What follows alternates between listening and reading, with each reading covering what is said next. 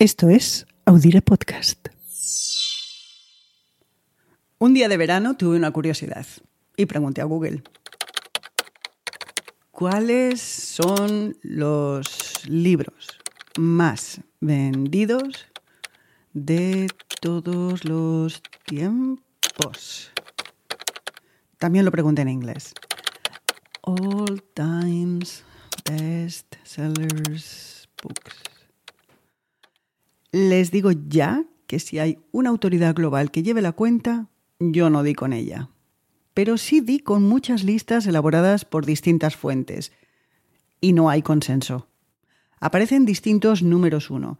La Biblia, el Corán, el libro rojo de Mao, el Código da Vinci. Y la que universalmente se considera la primera novela moderna, El Quijote. Pero luego hay muchas coincidencias en todas las listas. Normalmente se repiten siempre en casi todas, entre los cinco y los diez primeros puestos, El Principito, de Antoine de Saint-Exupéry, El Señor de los Anillos o El Hobbit, de Tolkien, y Harry Potter y la Piedra Filosofal, de Joanne K. Rowling.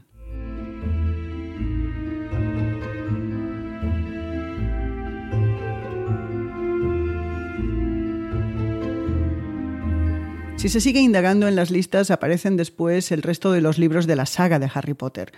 La editorial americana de esta obra de Rowling apuntaba hace dos años que se habían vendido más de 500 millones de copias en todo el mundo.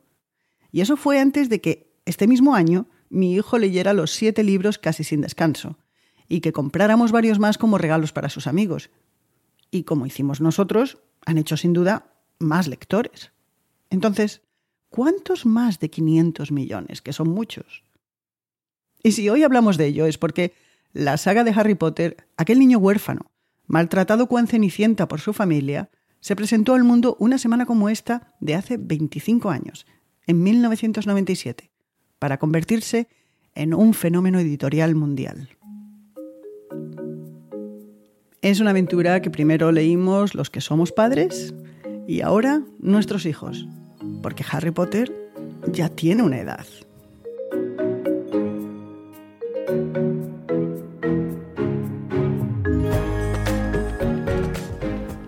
Bienvenidos, soy Ana Nieto y les invito a que pasen los siguientes minutos con nosotros en Calendario de Historias, un podcast semanal en el que les llevamos a un momento de la historia de la semana en la que estamos. Es un viaje que hacemos para entender mejor nuestro pasado y ver qué nos queda de ello hoy.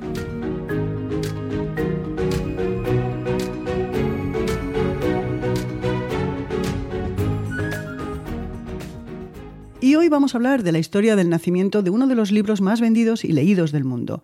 Un libro cuyo manuscrito, dice su autora, la salvó emocionalmente, pero que como tantos otros fue rechazado cuando llegó a varias editoriales. Su historia la empezamos en Edimburgo. Era 1994 y una joven, Joanne K. Rowling, acababa de llegar a la capital escocesa. Detrás dejaba su matrimonio abusivo en Oporto, en Portugal, y por delante tenía un futuro complicado. Un bebé, un apartamento oscuro, una maleta y muy poco dinero. Por primera vez en su vida no tenía empleo. Estaba en una ciudad en la que solo conocía a su hermana y tenía que vivir de ayudas sociales del Estado. En una entrevista que concedió años más tarde a The Herald de Glasgow, explicaba que nunca había estado tan broke, en inglés, broke se usa para decir que estaba arruinada, pero es fácil tomarla literalmente en esa situación y ver que efectivamente estaba rota. Pero Rowling tenía algo más. El inicio del manuscrito de una novela, tres capítulos. Algo que, según dijo al Herald, le ayudó a mantener la cabeza en su sitio. Aquel manuscrito en el que trabajaba en cafés y bares para no gastar en calefacción cuando su hija dormía era el primer libro de la saga de Harry Potter. La idea de Harry Potter, el niño que descubre que desciende de magos, que viven en un mundo paralelo al que se incorpora y que está amenazado por el mal manifestado en el rechazo al diferente, se le ocurrió a Rowling mucho antes de aquella triste llegada a Escocia. Fue en 1990, en un viaje en tren a Londres. Para cuando llegó a la estación tenía la historia en la cabeza. Cuando acabó el manuscrito en 1995 pensó en reactivar su trabajo como profesora de francés. no tenía dinero para poderse permitir el cuidado de su hija por nadie, pero un amigo le prestó 4.000 libras, que en ese momento ella ha dicho en varios periódicos que sintió como si fueran medio millón. En aquel momento lo que había escrito no estaba convenciendo a las editoriales a las que se lo mandaba e iba acumulando negativas a la publicación. En alguna entrevista comentaba que no tenía dinero para hacer copias de lo escrito y mandarlo a muchas editoriales a la vez, por lo que tuvo que ir recogiendo el desinterés poco a poco. Un no gracias después de otro. Pero también mandó los tres primeros capítulos a un agente en Londres y una petición de beca a la Scottish Arts Council. Lo primero le abrió la puerta de la editorial Bloomsbury. El avance que recibió fue de 1.500 libras. Lo segundo le permitió obtener un cheque de 8.000 libras para que pudiera escribir la segunda parte. Fue un dinero que le dieron de forma incondicional, sin presiones, sin petición de resultados, porque el jefe del departamento de literatura del Council consideró que era un muy buen libro para niños. El 26 de junio de 1997, Bloomsbury publicó Harry Potter y la piedra filosofal. A los pocos días, la editorial estadounidense Scholastic compró en subasta los derechos de publicación en Estados Unidos.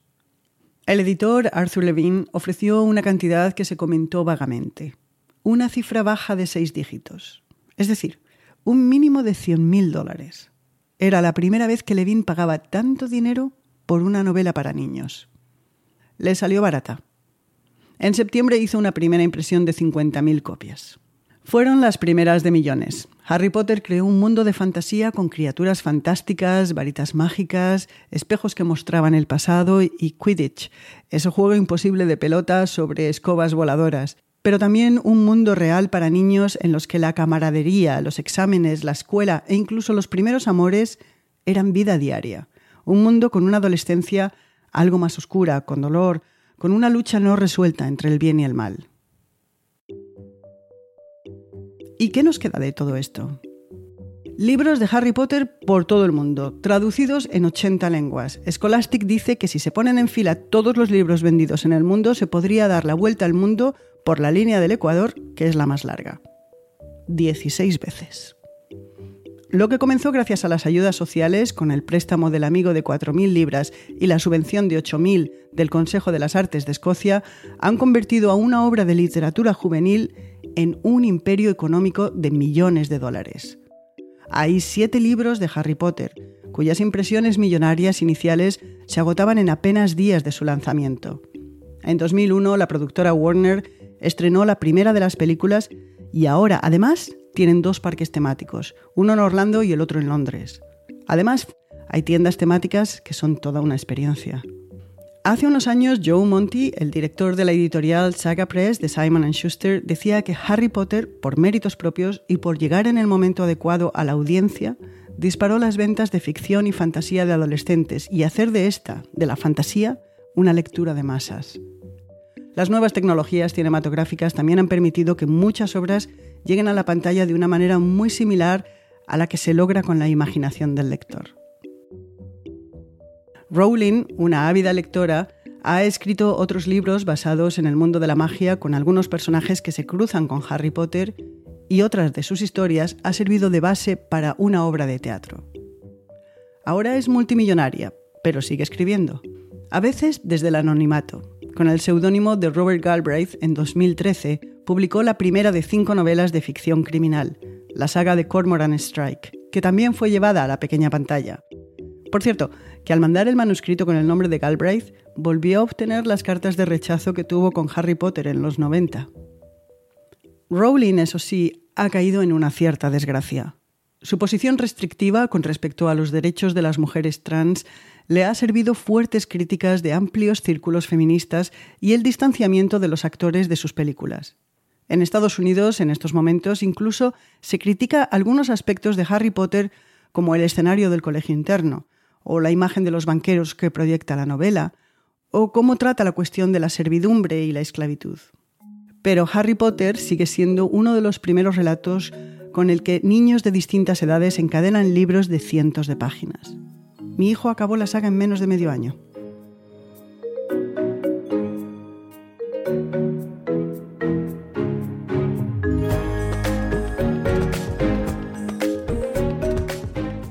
Y con la imagen de niños leyendo les dejamos.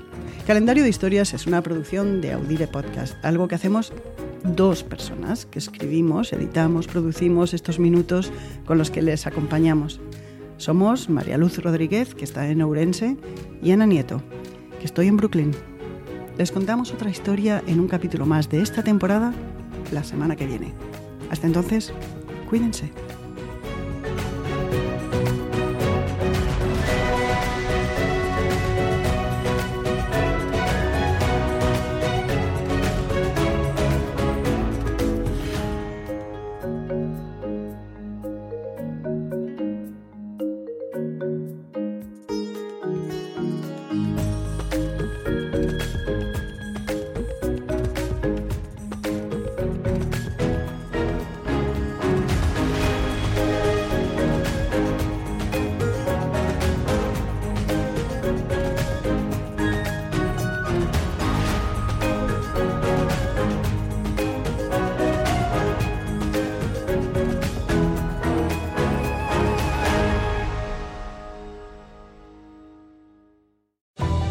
The proven expert in addiction treatment. A recent independent study showed that 94% of Karen patients were still in recovery 90 days post-treatment. Visit caron.org slash real. Karen. Real results, real care, real about recovery. One day in the metaverse, doctors will practice high risk surgeries as many times as needed before operating on real patients. Education will be more immersive, allowing art students in Ohio to visit museums across the world without a plane ticket, and giving science students in Florida the opportunity to sail through Saturn's rings. The metaverse will also transform workplace training. Imagine a world where engineers can disassemble and reassemble engines thousands of times without wasting materials, or where aspiring city planners can build hundreds of cities before a single real building is ever constructed. The metaverse may be virtual, but the impact will be real. Learn more about what Meta is building for the metaverse at meta.com slash metaverse impact.